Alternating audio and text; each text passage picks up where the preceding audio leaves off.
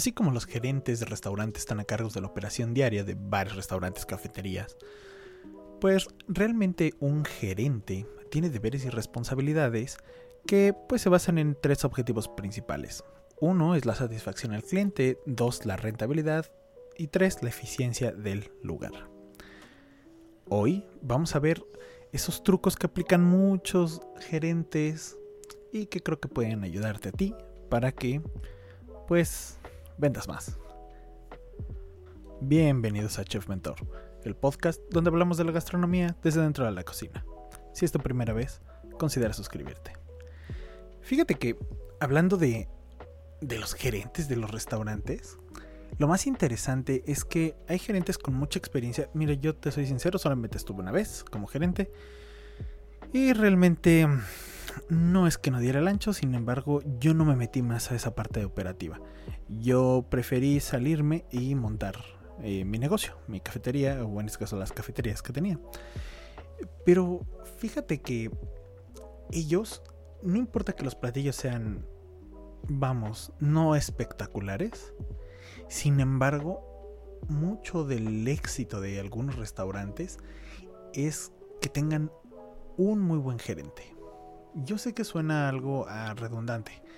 Sin embargo, es que ellos se preocupan por brindar un buen servicio a fin de que los clientes deseen regresar en otras ocasiones. Y muchas veces uno no entiende esa parte.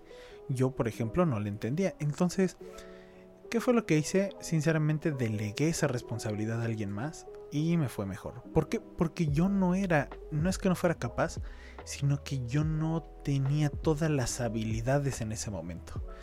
¿Vas a ir aprendiendo en el camino? Claro que sí. Así como hay veces que te molesta tal vez un poco que alguien sea muy amable o que parezca sobreactuado, los japoneses dirían el tatemae, hay veces que también te molesta mucho que no te atiendan o que te traten ah, de una forma un tanto despectiva.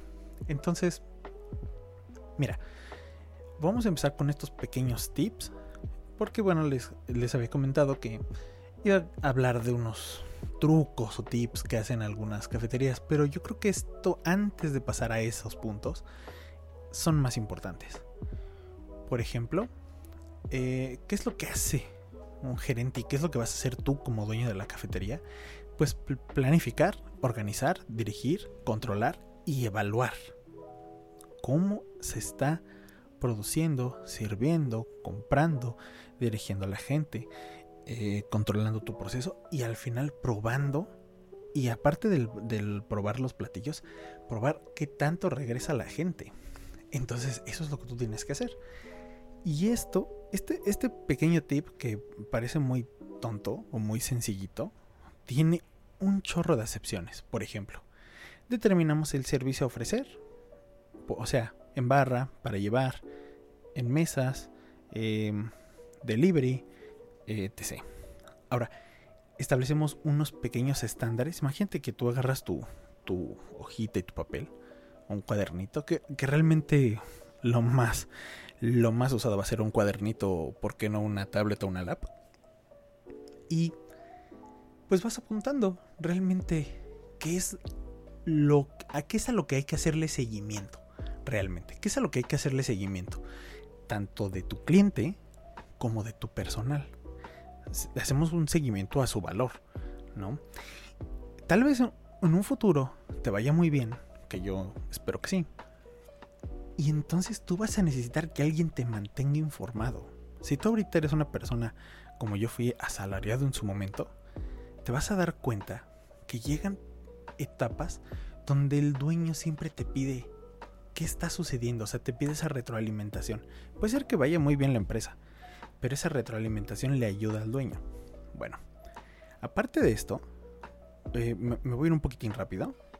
Estimaríamos los costos de alimentos y bebidas, llevaríamos un buen inventario para adquirir nuestros insumos, equipos y bebidas, monitorearemos los ingresos brutos, o sea, todo lo que entra completito a, tu, a tus arcas, y pues realizamos modificaciones eh, pertinentes a lo que necesitamos modificar. Ahora, nosotros de vez en cuando, por favor no hagan juntitis, de vez en cuando necesitamos hacer una junta con los empleados. Puede ser una junta de 5 minutos, no más, diario, puede ser una junta de 10 minutos cada 5 días. O sea, tú lo vas a determinar. Pero eso te va, te va a ayudar a definir tu menú. Oye, chef, oye, como te llames, oye, dueño del negocio. ¿Sabes qué? Mira, esto no se está vendiendo, esto se está vendiendo, esta, la, gente está quitando este ingrediente, o este ingrediente no nos está saliendo mucho, o mira, es temporada de tal cosa. Entonces todo esto es importante. Por otro lado, pues tú coordinas la limpieza del, del, lugar. Acuérdate que hay dos tipos de limpieza. La limpieza normal del lugar que se hace todo el día, todos los días. Y una especial que es la limpieza profunda. Luego hablaré de ese, pero bueno, esa limpieza profunda es cuando empezamos a quitar y desarmar equipos y otras cositas para darles pues su limpieza. Ahora, eh, ¿por qué no encargarte de cerrar tu establecimiento, revisar que todo esté cerrado, las hornillas apagado, que si las alarmas, que si los candados, que si todo? Pero una cosa muy importante, eh, solamente en esta parte, es desarrollar tu estrategia de mercado, implementar campañas de publicidad, planificar eventos si es que tienes el espacio. Créeme que si llegas a tener el espacio no lo desaproveches, te va a funcionar muchísimo eh, promociones en alimentos y bebidas, o por qué no las tarjetas de puntos, o por qué no puede ser que ya estés vendiendo algún producto, por ejemplo un termo.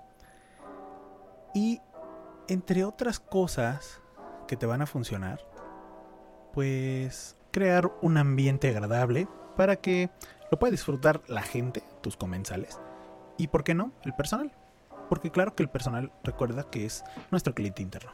Ahora, todo esto que te había comentado, pues también tiene que ver con la administración del personal, asignarle sus labores, eh, promover el trabajo en equipo, garantizar que los clientes sean servidos de una manera adecuada y oportuna, eh, trabajar en conjunto con otros chefs o si tienes, ¿por qué no?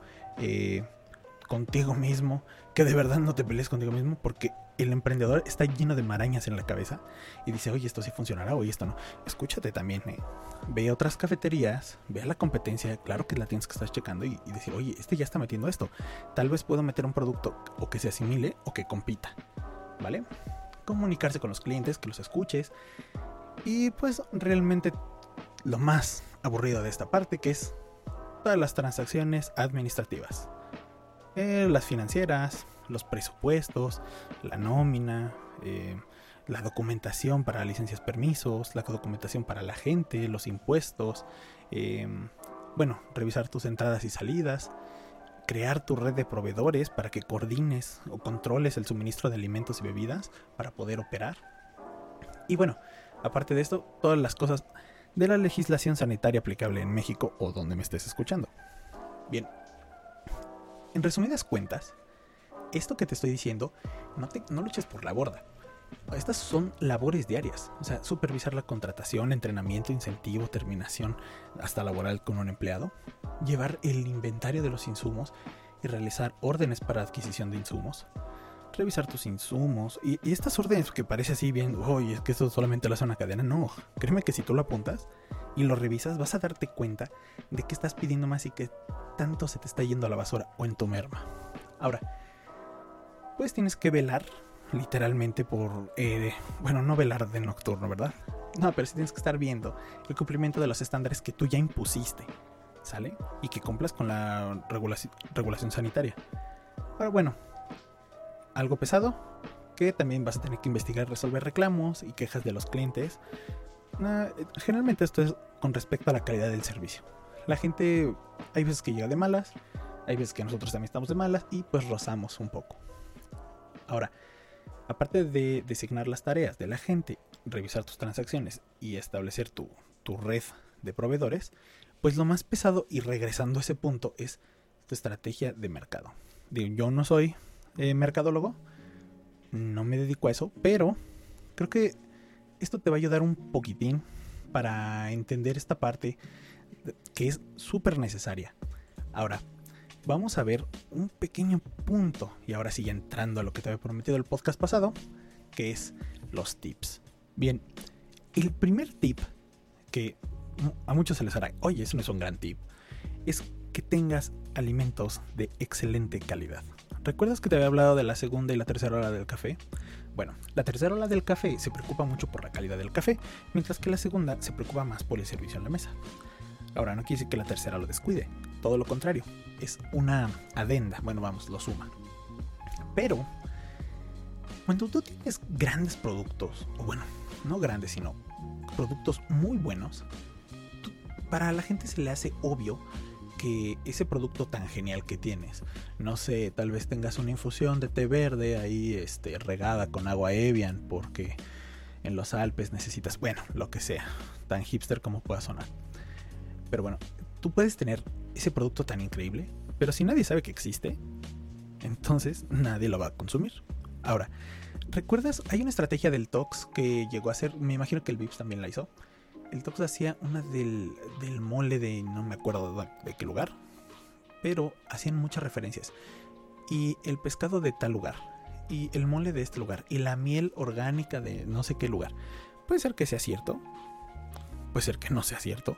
Sin embargo, esa parte que que nos afecta al cerebro como consumidores, nos dice, oye, pues es que estos tipos traen una miel de tal lugar que está muy buena y que mira que está apoyando tal vez el mole a otra persona de la sierra de no sé dónde. Y esa parte hace que el consumidor haga clic con tu producto. Entonces, esto es lo que necesitamos. O sea, no solamente necesitamos clientes que quieran algo delicioso o que sea excelente, sino que también les digas de dónde viene, que les cuentes la historia de dónde viene, de dónde ese producto y él van a ser uno. Entonces, y esto aplica para tu café también, ¿eh? Si es de la Sierra Norte de Puebla, de perfecto. Cuéntales de dónde es y qué pasó y cómo lo recolectaron. Acuérdate que eso se llama trazabilidad. Ahora, ya que pasó esta parte, haz que el cliente se sienta feliz acerca de lo que escogió. Muchas veces cuando tú vas a un restaurante grande te dicen, oye, qué buena onda, escogiste esto, esto es una, una muy buena elección. O hay veces que me han tocado los baristas que me dicen que yo generalmente les pido un espresso y me dicen, ah, qué buena elección, te gusta mucho el espresso. Y me empiezan a platicar acerca del espresso.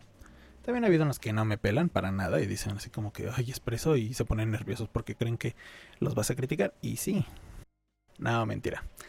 Sin embargo, eh, todo, lo, todo lo que haga el cliente, que estés reforzando la venta, hazlo, ayúdale. Es, qué bueno que escogiste esto. O sea, sabes elegir bien, tienes un buen gusto y vas a ver que tal vez no te den un extra de, tu, de tu producto, pero vas a ver que la experiencia de verdad toma un twist. Y esta es la otra parte, ¿no? Ofrece una experiencia que todos te dicen, oye, pero es que, ¿qué onda con las experiencias? Starbucks vende experiencias. Y, bueno, ¿y qué experiencia te vende? No, pues que te personalizan el vaso y te atienden así y es todo impersonal. Eso no es cierto. Bueno, no, sí es cierto, pero tenemos que entenderlo un poco más allá porque no solamente es así, ojalá fuera así de simple. No, eh, tiene que ver con los muebles, con la decoración, con los elementos de, diseño del lugar que crean una impresión. O sea, el chiste es de que tú entres a una cafetería y tú de verdad te metas a un pequeño mundo, a un submundo. ¿Por qué? Porque le estás haciendo que el cliente tenga su propio espacio y su propia experiencia. Entonces, eso lo hace sentir confortable. Esa es la realidad. Eh, hace mucho yo fui a un café. estaba en la colonia Roma. No sé si lo quitaron. Sinceramente no lo recuerdo. Pero te sentabas y había unos puffs. Si alguien conoce por ahí, pues me podrá dejar en los comentarios de Chef Mentor en Instagram. O bueno, chef.mentor en Instagram. O en Chef Mentor en Facebook. Me podrá decir, ah, mira ese café, se llamaba así. Y estaba bueno el café. Bueno. Y estaba buenísimo. O sea, buenísimo los asientos. Yo en ese tiempo salía con una chica y recuerdo que nos quedábamos ahí horas platicando en un café. Así. O sea, y después troné con esa chica y, recuerdo que, o sea, iba yo solo. Entonces te das cuenta que el lugar te había atrapado. Y eso es lo que estamos buscando. Yo tenía clientes que estaban tan casados con mi café. Bueno, y que siguen casados porque les sigo vendiendo. Y que aparte de eso, iban por la música, que me decían, no, es que yo, yo me espero, decía, oye, ¿te puedo pedir nada más un café y me quedo un rato? Pues sí, no pasa nada. Ahora, esto va en conjunto con la música, como te lo acabo de mencionar, y la luz. Por favor, quiten las luces blancas. Las luces blancas son así como de sanatorio. ¿No? Entonces sí hay que evitarlas, por favor. Eh, ahora, tal vez puede ser que tú solamente te enfoques en el sabor y que ya tienes unas sillas muy cómodas. o bueno, unos muebles geniales. Sin embargo, sería muy bueno que también estimule los demás sentidos, como te comentaba. Por ejemplo, tú puedes comprar incienso de café. Digo, esto es una, una mera recomendación. Yo nunca lo hice. Sin embargo, llegué a ir a cafeterías que lo hacían y olía rico. De hecho, llegué a una donde había incienso de chocolate y con canela y olía genial. Ahora, hay una parte que casi nadie te dice y es el vaso, la taza, el platito. Eh, y cómo la gente puede interactuar con estos elementos hace que la gente siga yendo. Te voy a contar otra pequeña experiencia. Yo tenía unas tazas pequeñas de espresso con unas cucharitas chiquititas. Imagínate una cucharita como de 6 centímetros. Así de pequeña y ridícula estaba. Estaba genial. Entonces, tenía un impacto directo y las señoras iban. Al punto que tuve que un día comprar más cucharitas porque la gente se las llevaba. Ahora recuerdo la historia de Casa del Lago. Ahí tengo una amiga que se llamaba, que Jacqueline Saucedo, saludos si me escucha. Em, y ella me contaba que las cucharas ya pasaban a ser parte del costo, porque sabían que las señoras se las iban a llevar. O sea, no sé si se las llevaban para coleccionarlas, para las pestañas o para lo que fuera, pero se las llevaban. Y eso me pasó a mí también. Se llevaron casi todas mis cucharitas y entonces yo compraba más. Al final de cuentas te dabas cuenta quién se llevaba las cucharitas porque pues eran los que pedían el expreso. Entonces, te lo recomiendo. Y la gente iba por esas cosas. Porque estaba la taza pequeña, porque, o porque era una taza grande. Yo llegué a servir capuchinos, que un capuchino grande no es un capuchino, es un latte grande. Pero bueno, lo hacíamos con la técnica del capuchino, un tercio, un tercio, un tercio. Y eh, eran unas tazas gigantes. Y la gente se los acababan. E iban a platicar horas con ese capuchino. Entonces te das cuenta que todo esto está jugando. Ahora, hay una parte muy interesante de, esto que es el arte late. El arte late es un super tip. Así sea que primero nada más hagas corazones, te lo juro que te va a funcionar. Porque es algo novedoso. En la mayoría de cafeterías en México, lamentablemente no estamos enfocados a la tercera ola. Estamos enfocados a la segunda ola, que es donde nos enfocamos en dar un gran servicio a la mesa, un servicio tipo americano, que es que yo te llevo, te atiendo y todo esto. Y dejamos un poco de lado el sabor del café. Y en la tercera ola nos estamos fijando ya en sabor de café, la calidad del café, más la segunda ola, que es el servicio americano y estar en la mesa y estar atendiendo y ponerle atención al cliente y personalizárselo. Eso es lo interesante. Entonces este super tip va para ti. Por favor, aunque hagas solamente corazones, hazlos. No los dejes. Créeme que te va a ayudar un montón para vender. Porque porque no va a faltar la pareja que diga, oye, vamos ahí, y lo lleva y el chavo le enseña, bueno, de hecho me tocó con unos viejitos, que les enseñaba el corazón a las señoras. Y con eso, o sea, y se iban con una sonrisa en la cara y regresaban por el cochino corazón, entonces hazlo, no pasa nada. Y créeme que te va a ayudar. Ahora, esto no solamente se queda aquí, va también para la, la comida. O sea, hemos estado tocando mucho el café, pero esto va también a la comida. En la comida, fíjate que la presentación bueno, el emplatado, que es mm, lo propiamente dicho, el emplatado, tu presentación de este platillo, es como van a empezar a hablar de ti. Nosotros servíamos la baguette cortada en diagonal, entonces a la gente le daba la impresión de que era más baguette, corta como Pepito. Bueno, a la gente le daba, le daba la impresión de que pues era más, más comida, era la misma, pero no se veía un corte mm, solamente a la mitad como de tortería, ¿no? O sea, le dábamos ese pequeño, y bueno, ese pequeño twist y le dábamos otro pequeño empujón con la ensaladilla o con papas a la francesa. Ahora, yo podía haber hecho las papas naturales, sin embargo, yo me di cuenta que era de las pocas cafeterías que ofreciesen las papas como tipo McDonald's. Entonces, ¿qué fue lo que hice? Profesionalizar lo de las papas.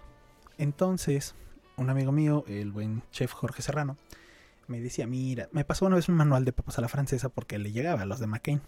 Entonces me dice, oye, mi amigo, ma, que mira que esto. Y entonces tomé el manual, me puse a hacer pruebas, gasté como media bolsa, un poquito más de la media bolsa, un kilo de papas aproximadamente, hasta que nos quedaban como nosotros queríamos. Y digo nosotros porque era yo y la gente que estaba conmigo. Ellos me ayudaban, oye, chef, no, mire, yo creo que les falta, mira, a mí me gustan más doradas, no, mira, a mí me gustan Entonces, en nuestro pequeño manual que teníamos, todos habíamos quedado, ah, mira, cuando las veas de este color, en este tiempo, pues la papa va a estar correcta o va a estar incorrecta. Tú sabrás si la gente la quiere un poco más dorada o un poco menos. Pero eso se lo vamos a preguntar. Y entonces vendíamos más por las papas, más que por realmente la, eh, la en sí. No que estuviera mal la baguette, pero la gente iba mucho a las papas, a la francesa, pero que eran las naturales y no quedan igual de crocantes. No. Nosotros comprábamos de la papa este, McCain, de la Showstring Cut. Entonces, que es el corte delgadito. Y esto nos ayudó mucho para elevar la venta. Y créeme que también puede ser que te ayude. Digo, es un pequeño tip. No te puedo asegurar que si sea algo que tal vez pegue en donde estés. Digo, yo vendía las papas y funcionaba muy bien. Siempre quise vender otro tipo de productos también. Y la verdad no se nos dio mucho.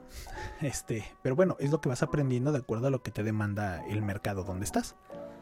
Ahora, otro de los tips es el horario. Fíjate, te voy a contar algo. Alrededor del 30 y 45% de las personas que tomamos café lo hacemos más en la mañana que en la tarde o noche.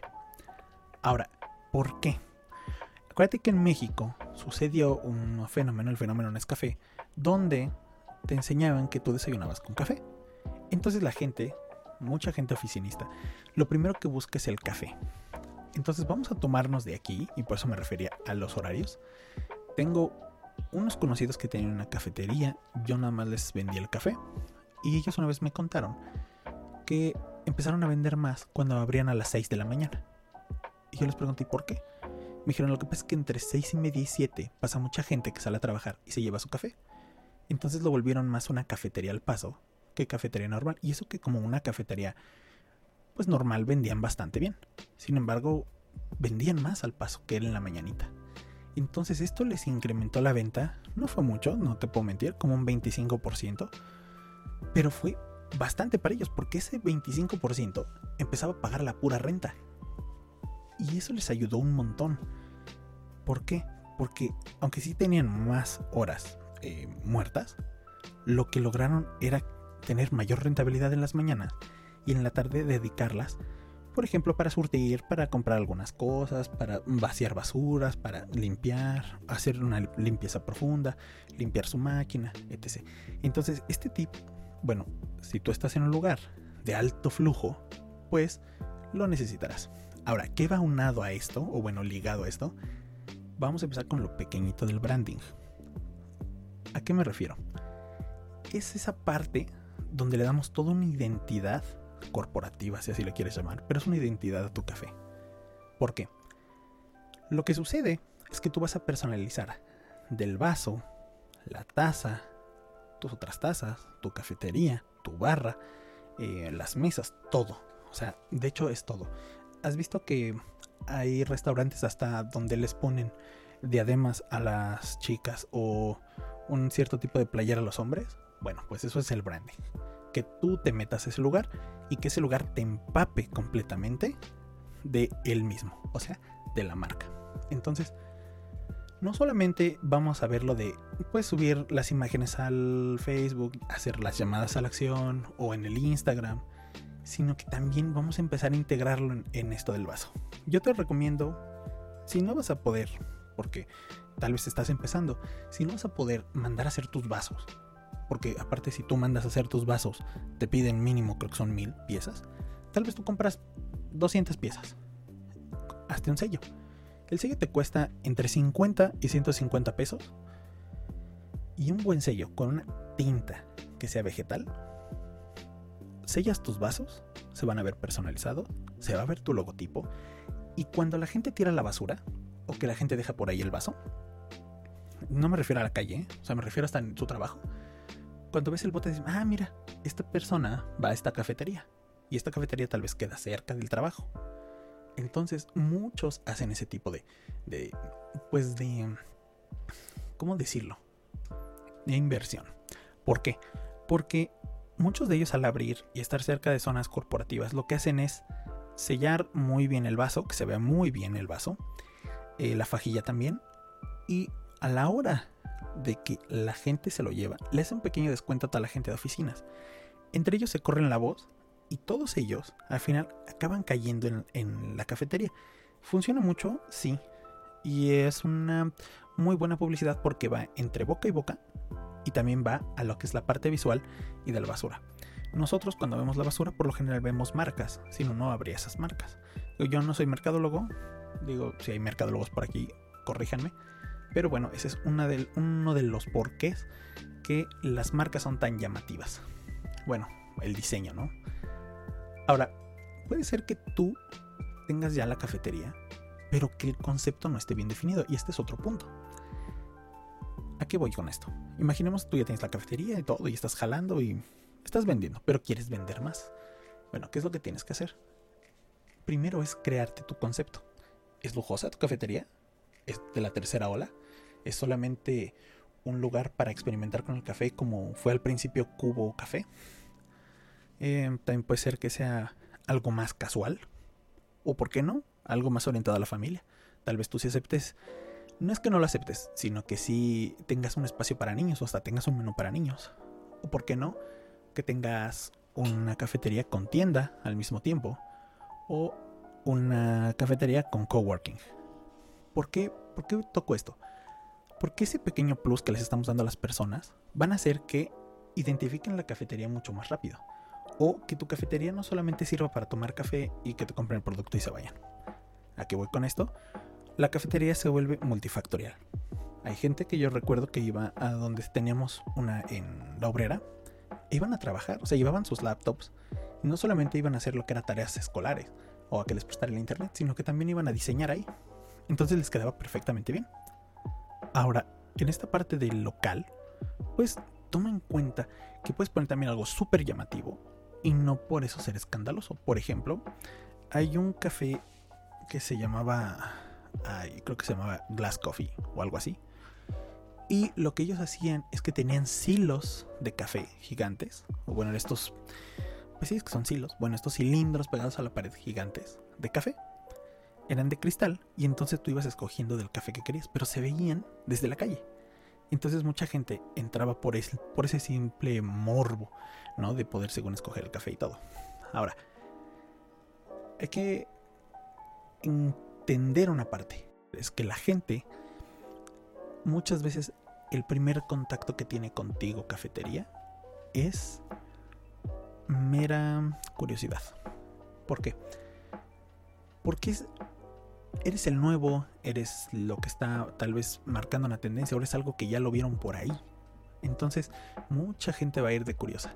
Si tú ofreces algo gratis, sí, gratis, para, que, para enganchar al cliente a que compre algo más, puede ser que tú, aparte de que generas un cliente nuevo, lo que haga este, esta persona es llamar a los conocidos.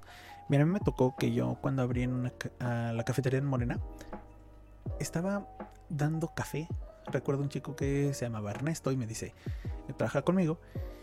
me dice, oye, pues jalamos gente, ¿no? Y pues, que entren y prueben.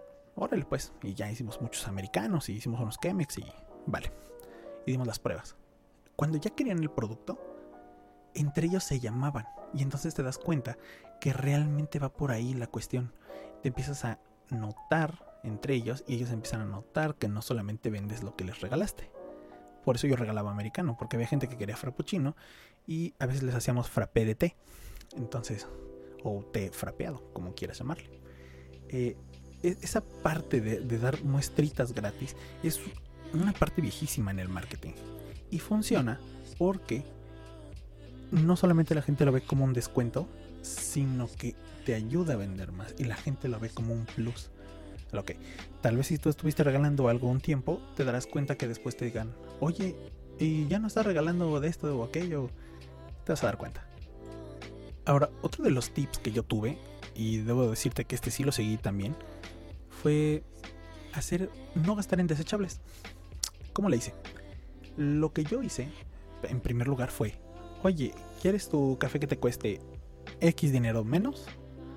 Mm, vamos a poner un número, 5 pesos menos. Entonces trae tu taza. Y la gente para llevárselo, yo lo que hacía era ponerle un plástico film o un plástico de estos de para envolver alimentos en la boquilla y se lo llevaba.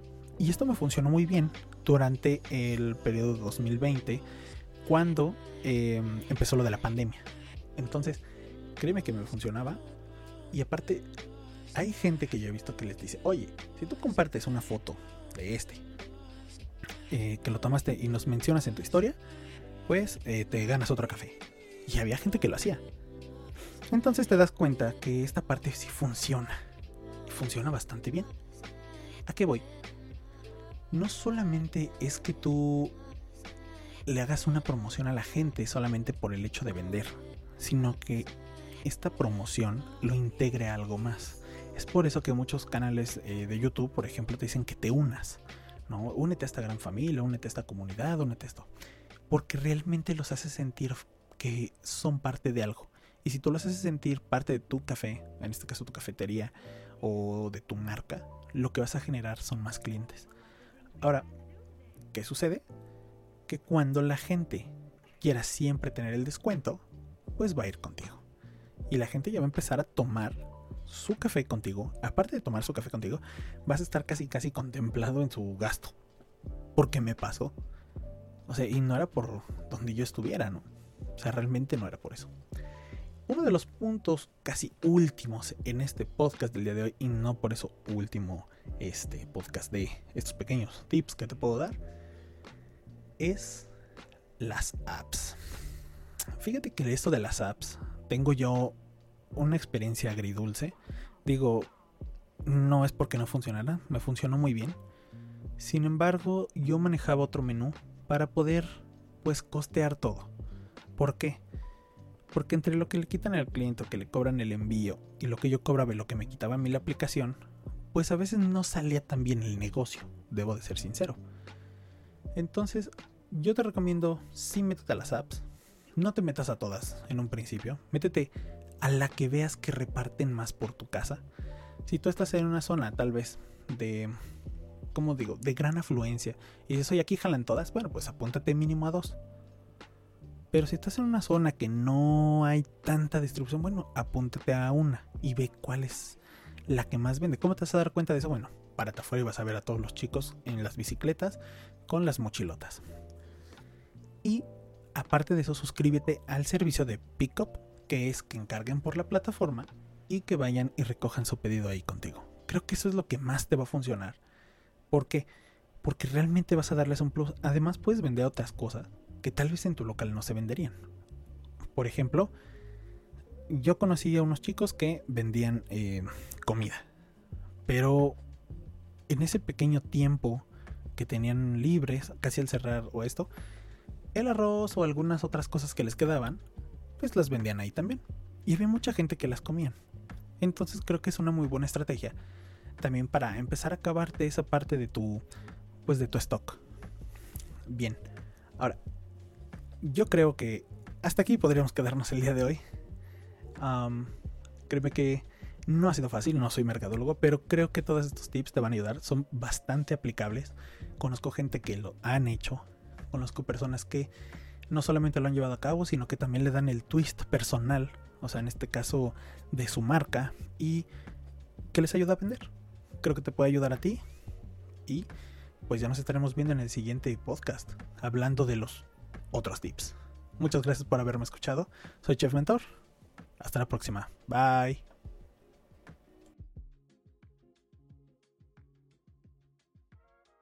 En este programa hablamos de negocios gastronómicos y su vida detrás de los mismos. Las opiniones vertidas aquí no son leyes, reglas o máximas, y las recomendaciones deben ser tomadas con discreción. Cada quien es responsable de las acciones tomadas de acuerdo a las mismas.